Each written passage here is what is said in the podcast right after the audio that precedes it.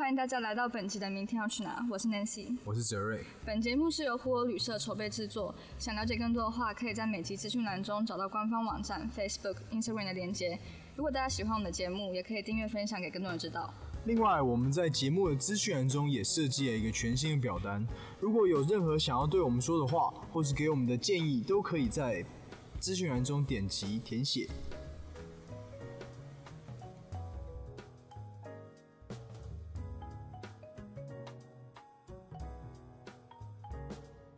好，这是我们第十二集的 Podcast。那我们这集想要来聊一下关于就是听海浪的各种方式。嗯就是我知道你应该还蛮常去海边的吧？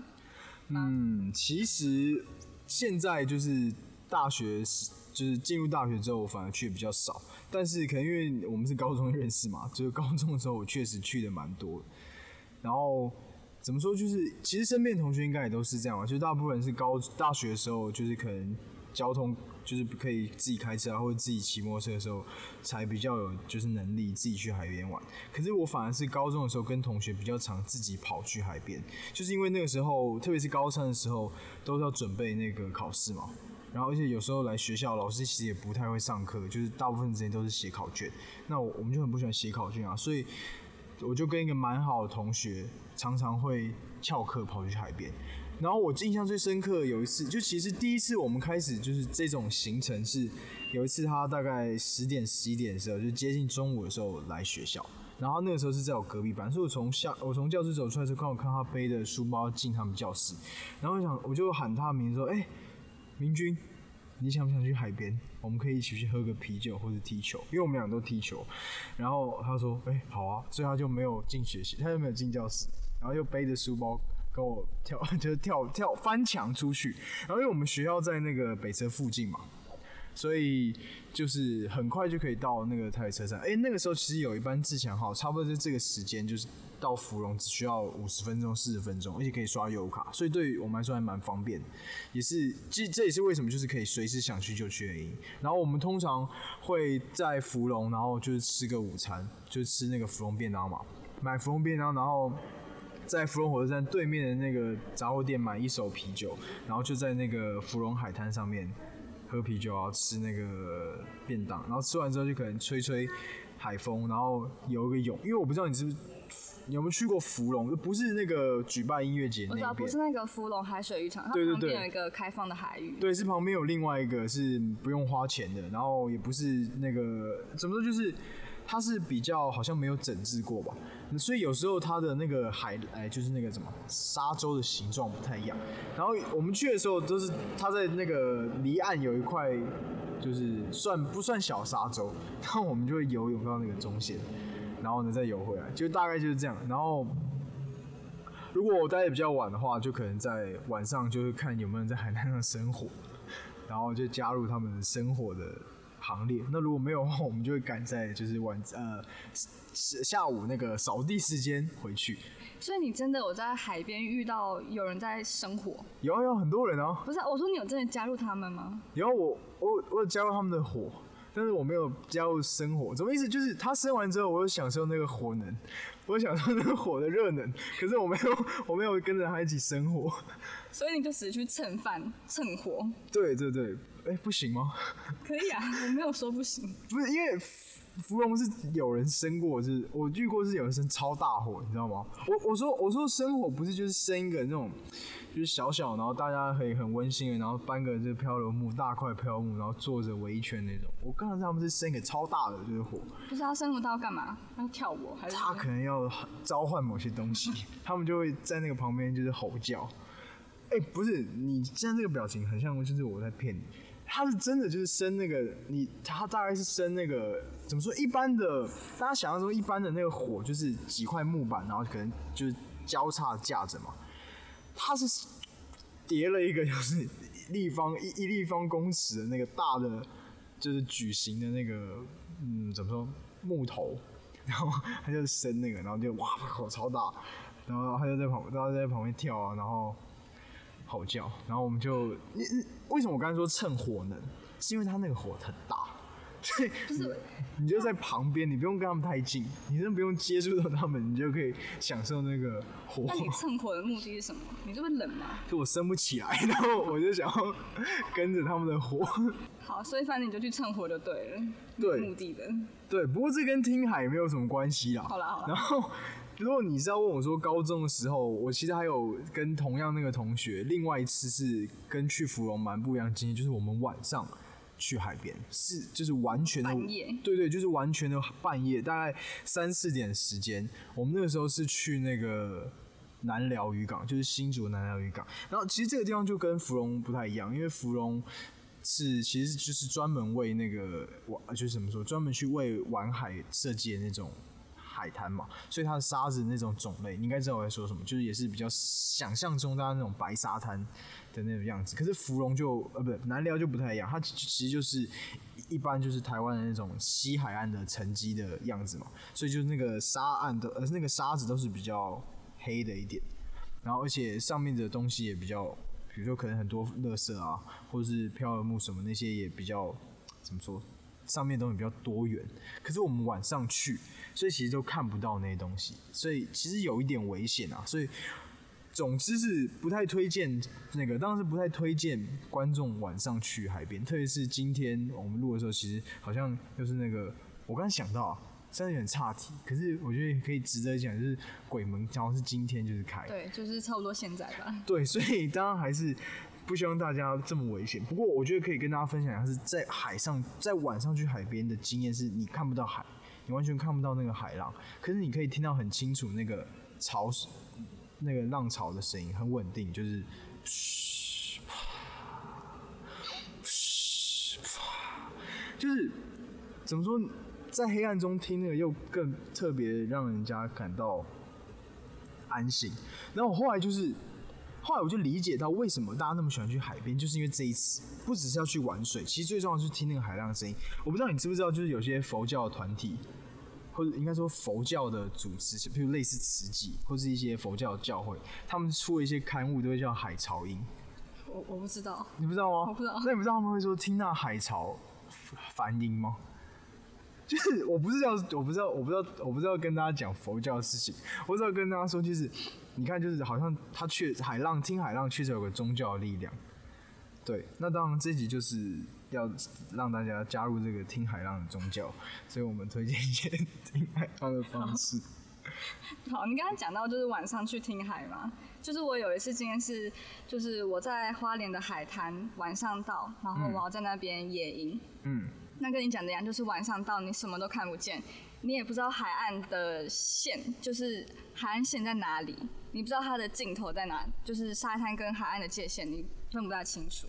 然后那时候因为要扎营，然后可能还要就是不能太靠近海边啊，不然就如果涨潮的话，你可能会被冲到海里面之类的。嗯所以那时候就要我们就拿着手电筒，然后去看一下，就是海浪，就是海位置位置在哪里，然后稍微的靠里面一点，不要太靠近海边，然后去扎营。然后整个晚上也就是睡觉的时候，或者是反正就无时无刻你就是听得到那个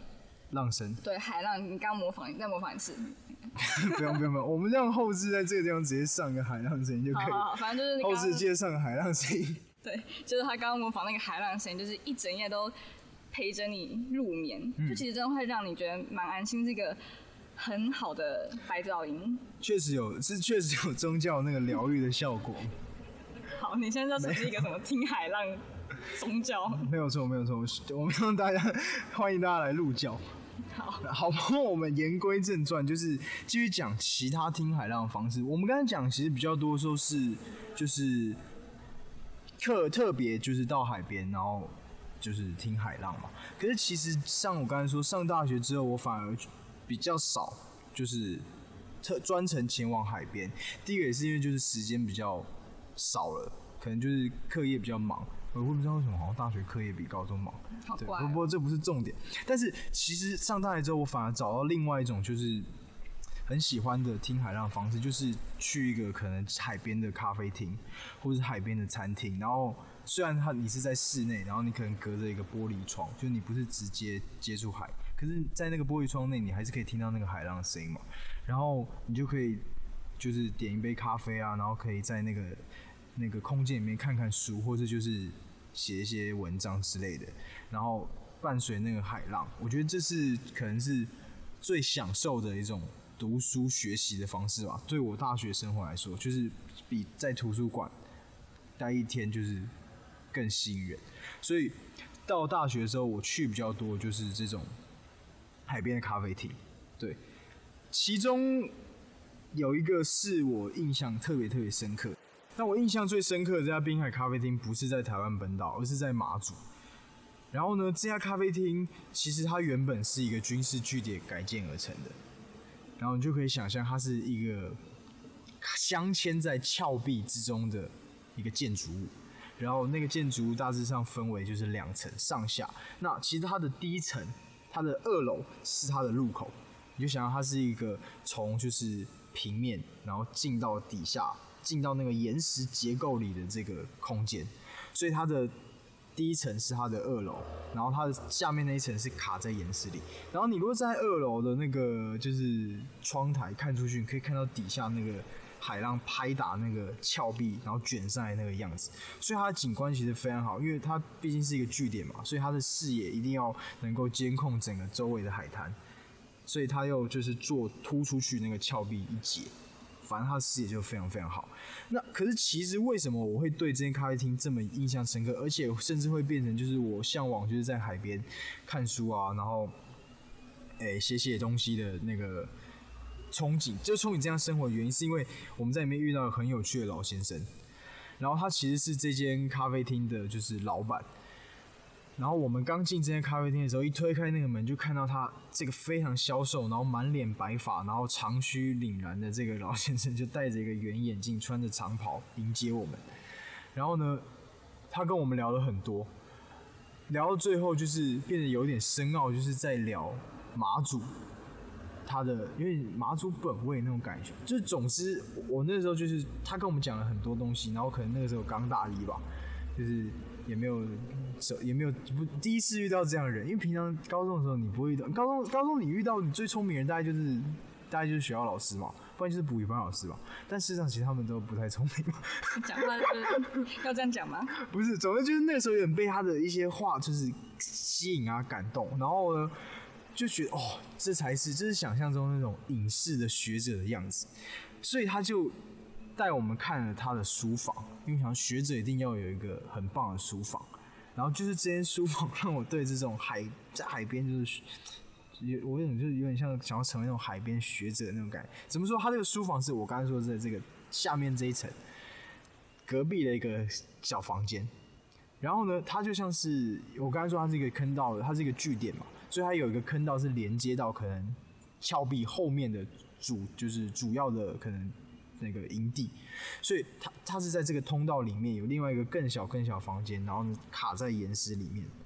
然后呢在这个里面这个小小空间里面，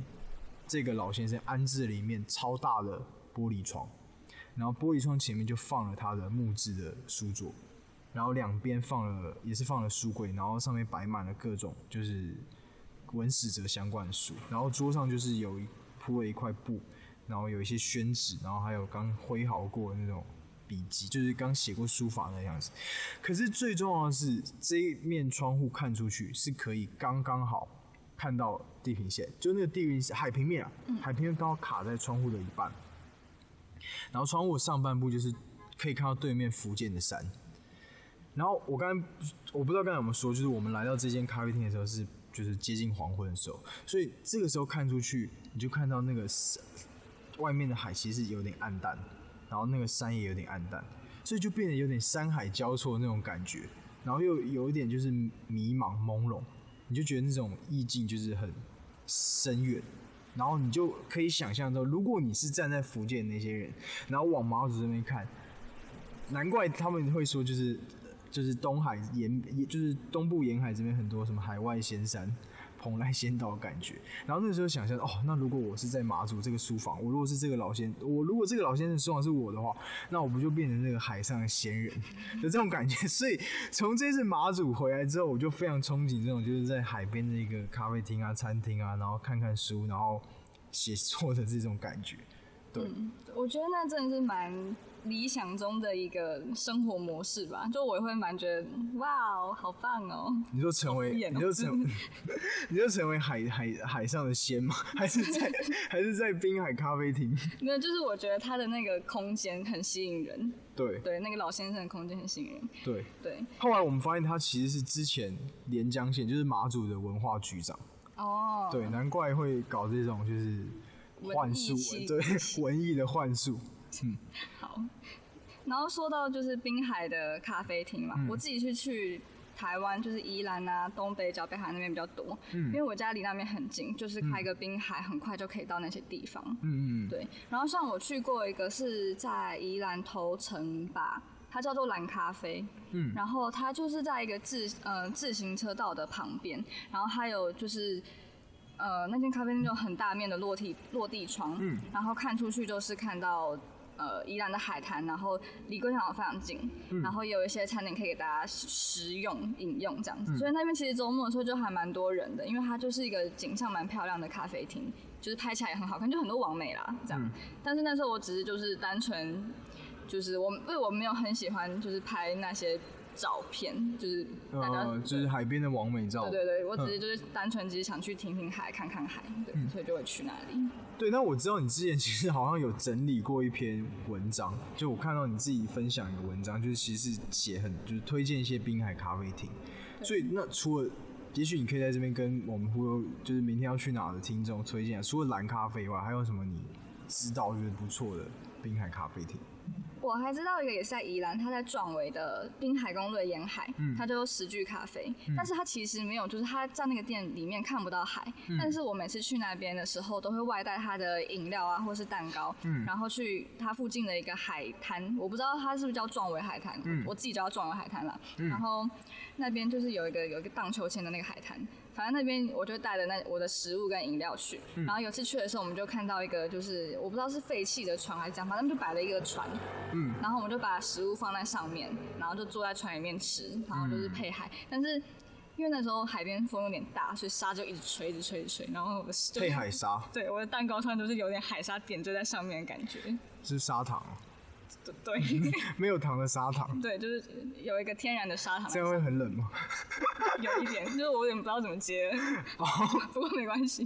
反正我还蛮推荐，就是你可以外带食物去海边吃，但是就注意一下，如果你接你吃到很多沙的话，就不要了。对，但是去海边吃东西难免嘛，我觉得大家应该也无所谓。对，嗯，然后还有一个是在呃，就是往北海岸的方向，往金山石门那边吧，它叫做白日梦咖啡。嗯然后它也呃，它算是在一个比较高的地方，然后看到底下的海跟底下的民房建筑这样。就也像是就是刚刚马祖那家，它是在峭壁上。嗯，算，但是我觉得它是离更远一点这样子。对，然后比较特别是它是一个废弃的小学改建成的。哦，嗯，对，所以他进去之后，就是他有还保留那个小学的操场。那像你嗯很喜欢踢足球，可能就可以带一个球去操场踢之类的，对吧、所以那个咖啡厅是把那整间小学都租下来，还是？就是我不确定他是怎么样，反正他就打通了三四间教室，嗯。然后作为那个咖啡厅营运的场所。对。嗯，然后它里面的摆设也像是就是小学的课桌，就是摆小学课桌椅，很像就是你回到小学。对，其实你刚说这个小学，我还蛮惊讶，或者说怎么说蛮有兴趣，就是我其实一直对于就是在海边上学也是有一个蛮憧憬的想法，就我不知道那个我不知道你知不知道以前就是大概在我们国中吧还是国小的时候有一个连续剧叫《九局下半》吗？讲九局上半？反正就是讲花莲有个地方叫基奇嘛，然后他们这基奇那个基奇的国小就在海边旁，就在海旁边，然后他们就在他们就在讲那个基奇棒球队的故事，然后我就觉得哦，那个如果我是因为我小学也有踢一些呃就就踢足球校队，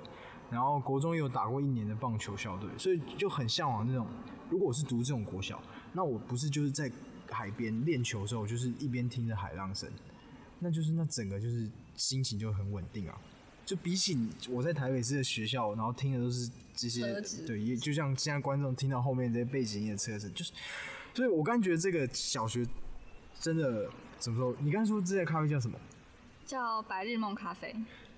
然后它是它是完整的那个操场也也都可以，就是如果你进去消呃你进去咖啡厅消费，你也可以到那个操场上可。以啊，可以啊，它就在旁边而已，一出门就是操场。那我下次一定会带那个球去踢。对你对，刚刚刚不知道是观众有没有注意，就是有听到，就是我跟高中的同学，就是常常在海滩上踢球。对，我们除了在海滩上蹭一下火以外，我们还在会踢球。踢球吗？对，你有在海滩上做过什么运动吗？没有，没有吗？就对啊，能能做，我又不会踢球，我也不海滩上也不能打篮球啊，啊，沙滩排球，沙滩排球，对，就打打排球，就跟人家玩一下。你不是会在山上跳国民金刚操吗？我没有，算是你吧？这个故事是，就是有一次 Nancy 就说：“嘿，我们要去海边。”然后呢，就很像那个国民金刚操开头：“嘿，同学。”然后我们就是一直说 Nancy 就是约大家去海滩上跳国民健康操。我明明就没有，都你们自己那边。好，随便随便，我不在这样意，这样是会破坏你的形象。我没关系啦，习惯就好。好，我们还是回来讲那个听海浪的方式。嗯，也许在刚才听观众可以就是怎么说感觉到，或许我大学开始喜欢这种在海边读书的的的怎么说这种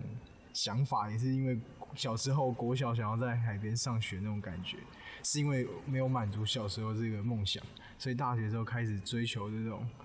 到海边看书的闲情逸致。嗯，不过你还有其他咖啡厅可以跟我们介绍？就是嗯、怎么讲？咖啡厅还有很多啊，我觉得之后就是可能就放一个地图，大家自己去看比较比较清楚。嗯不过还有一个比较特别的是，就是有一次，嗯，我去秘鲁旅游的时候，然后我们在滨海的一间算是餐厅，也是咖啡厅吧。嗯然后我们在那边用餐，可是那时候怎么讲？就是因为我们平常看的太平洋都是东边的太平洋，对对，东边的太平洋，然后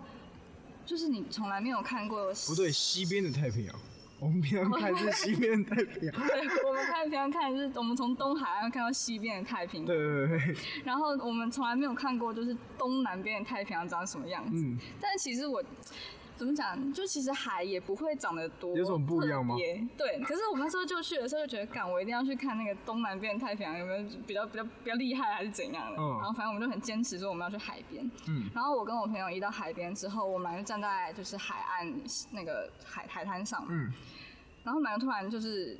很安静，都没有讲话，然后我们就看着就是平常看不到的太平洋。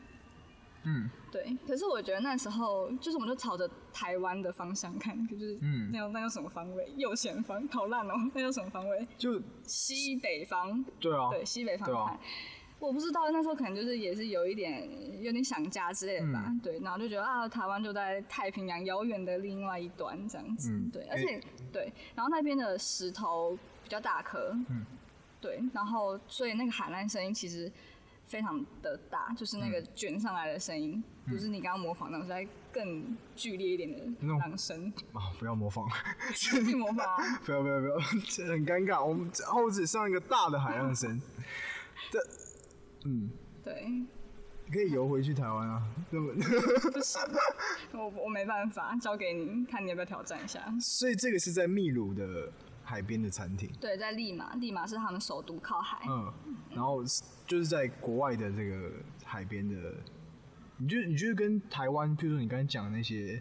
诶、台呃滨海咖啡厅有什么不一样吗？但不要再讲看海的部分，就是感觉上啊，或是他们可能他们去海边的，比如说那种目的跟我们一样嘛？因为我们去的那个地方，就是那一条街、那条路上，基本上都是就是滨海的餐酒馆。嗯对，然后那边其实就很多，嗯，有很多观光客，然后有很多住在利马比较有钱的人会去那边，就是像就就像就像台湾的海景咖海景餐厅一样，去那边吃饭看海。对，所以我觉得目的性其实跟台湾人一般去海边的餐厅其实是一样的。嗯对，但是心境上，我就觉得真的是就是你在不同的地方，嗯。就是你。离乡背离乡背景嘛，就是你远离你的熟悉的舒适圈，然后到国外的海边，就是真的我不知道怎么讲，就那时候我跟朋友真的就是同时静默了很久，然后我们就一起看着太平洋这样，嗯。对，可以理解。我自己也有在，就是不就是在台湾起呃，就是不在台湾看海。当然除了刚刚说的马祖，他也不在台湾本岛以外。那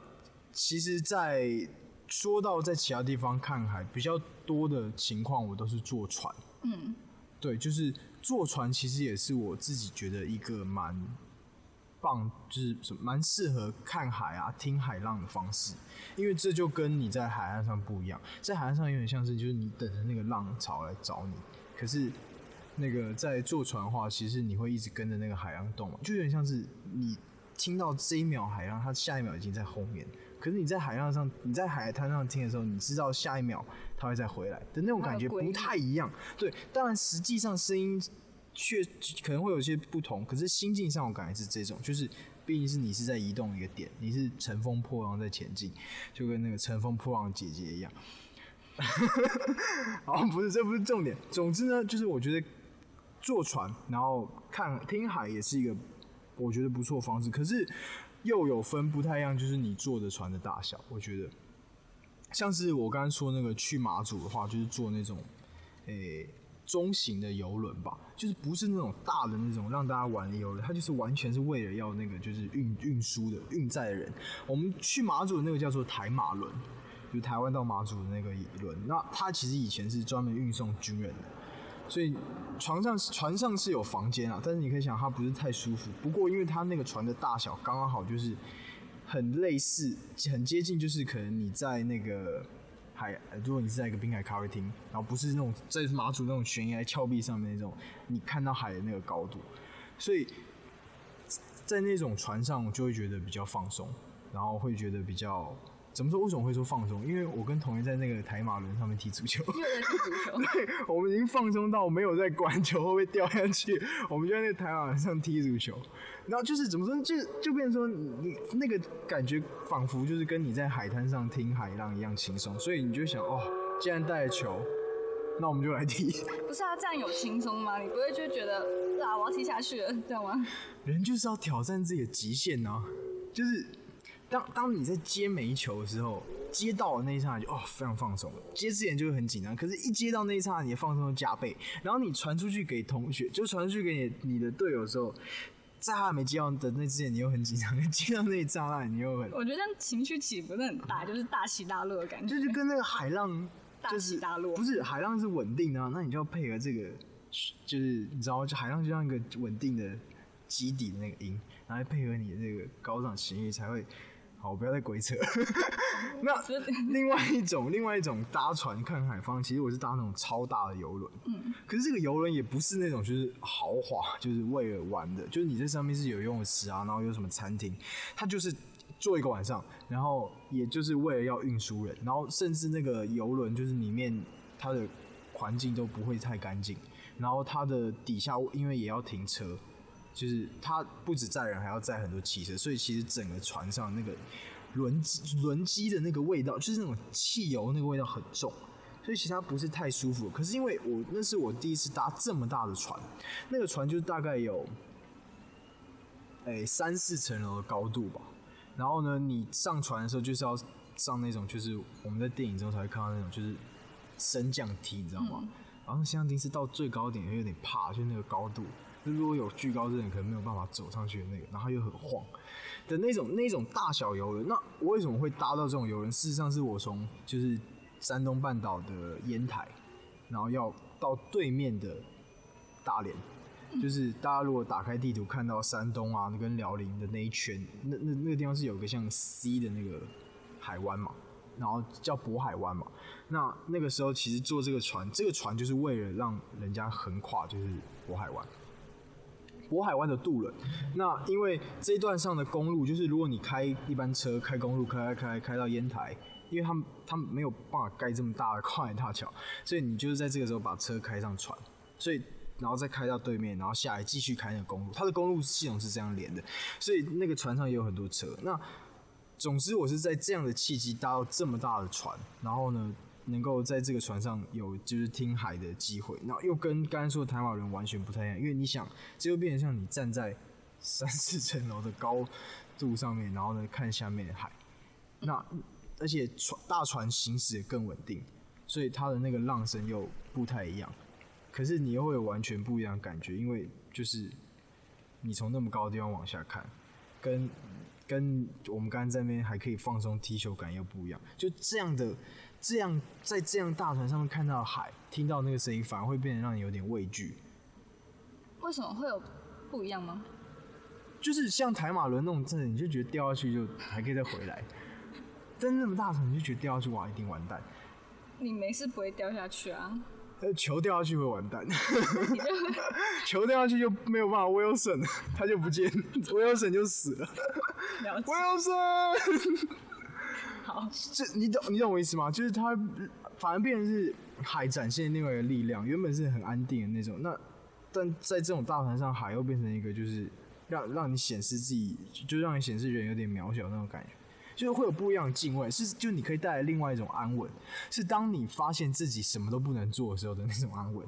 了解，很有没有很深奥？有，对这朝朝向一个哲学的感觉。也没办法，因为上一集 quiz 他们讲那个东欧森林已经讲成哲学节目了，我们现在已经变成哲学旅游节目了对。好，哎、你刚刚说到你搭那个什么，就是比较中型那种游轮，对，我是不是有点像类似？你之前说你从那个南京搭到浦口码头，类似那种吗？哦，对对对，哦，对我还有其他搭船的经验，一个就是你刚才讲在南京，然后搭到那个浦口，嗯那它那个有点像是怎么说？因为它毕竟是在江上航行，它速度又更快，它的 size 可能差不多，可是它的那个就是可能运载的系统不太一样，因为。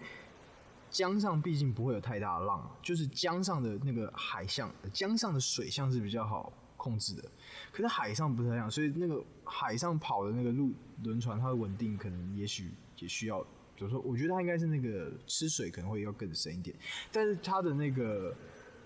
船的体积是差不多大，可是江上面的就可以那轻一点，它可能可以跑更快，所以它又是另外一种感觉，就有点像是你在搭汽车跟计程车的感觉吧。哎、不对，也不能这样形容我想一下怎么形容啊，捷运跟台铁的那种感觉，就它可能体积差不多大，可是因为台铁可能行驶上会比较状况比较多，你常搭台铁你应该了解，可是捷运就是很稳定哦，对，然后它要加速的地方就会加速，然后要刹车的地方就会刹车，转弯的地方就转弯，可是台铁还是比较要看临时的状况。对，我觉得差差异是啊，可能这个比喻有点，反而又有点复杂。可是我觉得观众应该自己搭之后才可以明白我在说什么。嗯，对，跟你刚才说那个南京的那个是很有趣，就是它为什么是从南京市搭到浦口，是因为南京市是在，其实现在这两个地方都算大的南京市，可是在以前南京市区是在这个长江南岸，然后浦口是在长江北岸，然后它就是以前就是没有可能没有铁轨，没有盖那个过海的桥，没有挂跨海跨长江桥，就是如果你从北方搭火车来搭那个搭那个平平津路吗？就是啊，平户路，就是从北平到上海这个火车，你你要到经过南京的时候，你就会先在浦口下，然后呢转船，转转船搭船到南岸的南京市，然后再换乘南边的铁轨继续往南。然后浦口火车站其实大家都知道，可是大家可能都没有想到，这就是浦口火车站，就是以前我们读那个朱世清的背影。就是掉橘子那个。对，就是他爸就是在浦口火车站帮他买橘子，对，就是那个地方。嗯，对然后刚刚说到那个船嘛，就是我有一个，嗯、也是搭船经验，可是不是像你说的那种中型或大型的游轮，是那种比较小型的快艇嘛，那就快艇嘛，就是搭去蓝屿的那一种。然后它真的很小艘，然后。嗯，因为我不喜欢坐在那个室内的位置，我会觉得有很重的那个汽油味。会晕船，对，会晕船，所以我都会，我那时候就直接坐在甲板上面，嗯然后我真的是就是坐在甲板上面，脚是伸出去的那一种，好像有点危险，然后。就是乘风破浪，你就真的是跟着那个船，就是乘风乘风破浪破浪，对，嗯，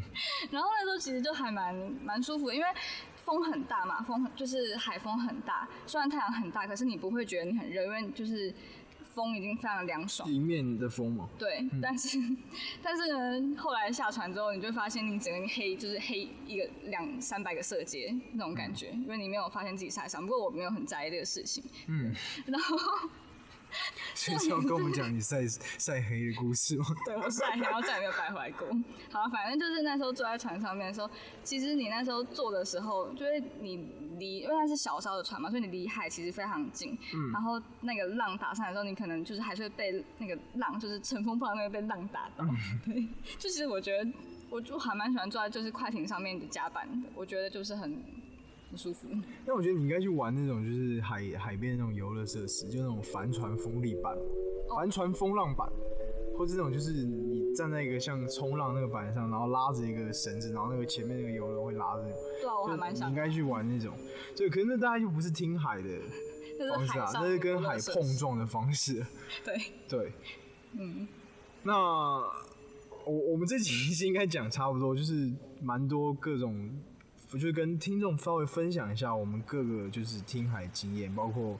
小就是怎么说，高中的时候特别跑去听海，然后或是在海边咖啡厅，然后海边餐厅，然后也有在国外的，也有在台湾的，然后也有看是东太平洋，看西太平洋，或者有搭各式各样不同的船，然后有有些其实是在江面上，就是这种不同的经验跟听众分享一下。其实我后来是觉得，一开始我们要录这个时候，我其实特别想了一下是。不觉得自己有太多专门去怎么说？我不觉得自己有太多听海的经验，